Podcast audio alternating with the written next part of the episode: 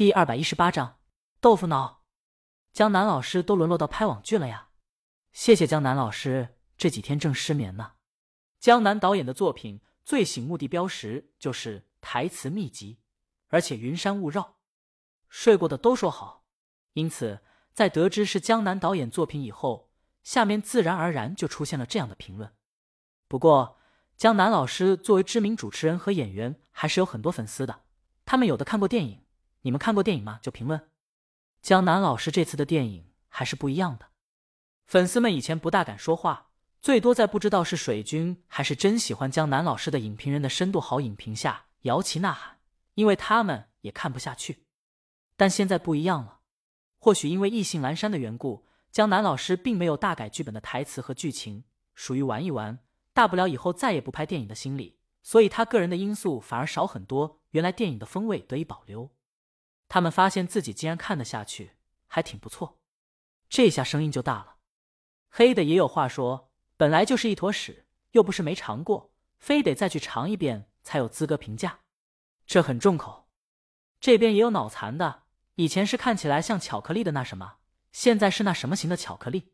然后一群人就在独自等待下，就这个话题展开了争论。不一会儿就爹妈齐飞了，许多新加入的人，不论来看影评或评论的，直接就找好一方，先吵上一架再说。不过江南老师这次好不容易扬眉吐气，所以他的粉丝声音大一些。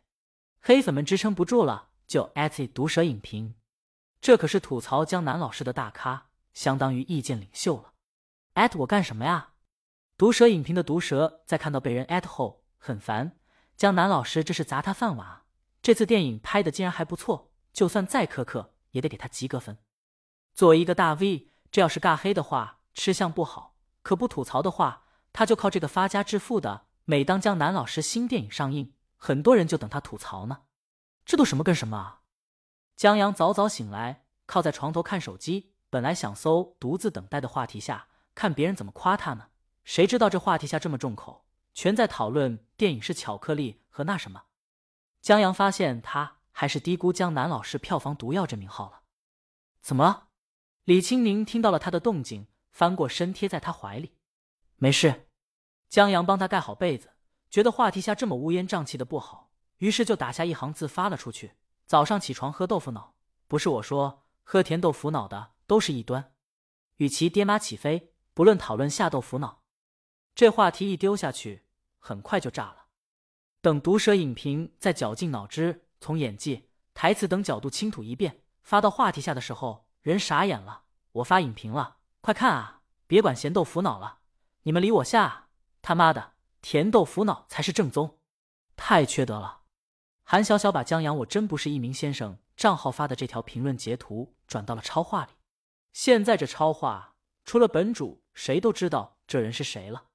哈哈，这一招无敌了！我亲眼看到两个因为黑江南而对骂的两个人，扭头联手讨伐贤党，逗死我了！少年机智啊！不过我觉得甜豆腐脑才是正宗，咸豆腐脑才好喝。韩小小人傻眼了，这玩意儿还传染？机智少年在把话题引偏了以后，人也睡不着了。他低头亲了亲李青宁的额头，穿上衣服，换了鞋，戴上李青宁刚给他买的运动耳机，关好门出去晨跑了。房间安静下来，李青宁恍恍惚惚知道了，然后翻了个身，翻到江阳那边，闻着他的气味睡起来。他喜欢江阳的气味，闻起来有点安心。不知道睡了多长时间，他手机响了，他摸索着接通，喂，陈姐的电话。陈姐听他的声音有点酥。还在睡呢，嗯，李青宁懒懒的回应一声：“年轻人嘛，一周四次挡不住，回笼觉是常备。”陈姐说：“安迪到京都了，这次不止带来了东方快车谋杀案合作细节，还带来了小王子文化周边的开发方案。要不说是专业从事版权贸易的公司呢，在版权开发上有一套。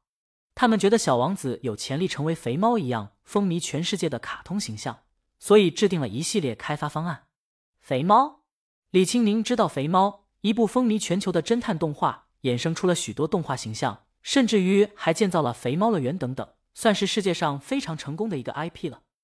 但小王子就算了，李青宁刚要否了，忽然想到了江阳在客厅玩的那些玩偶，什么龙啊、法杖、三个太阳，乱七八糟的东西，觉得换个概念未必没有搞头。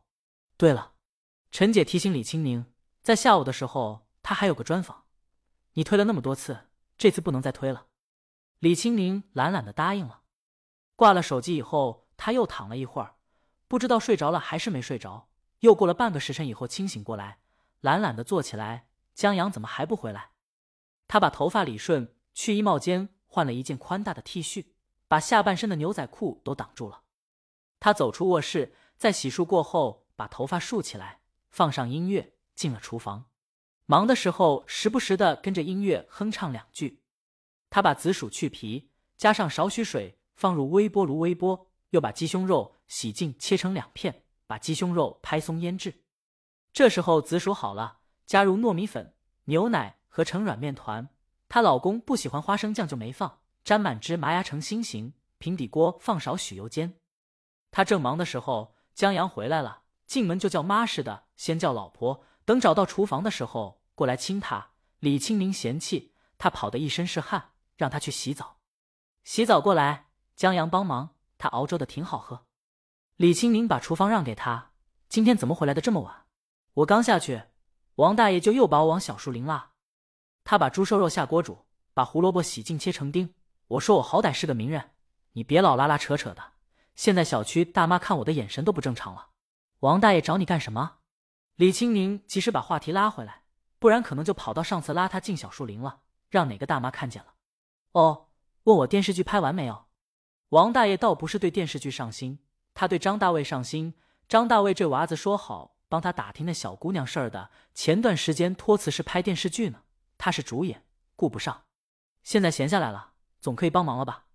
结果张大卫说他还在忙配音。王大爷让江阳打听打听，张大卫这小子究竟怎么回事？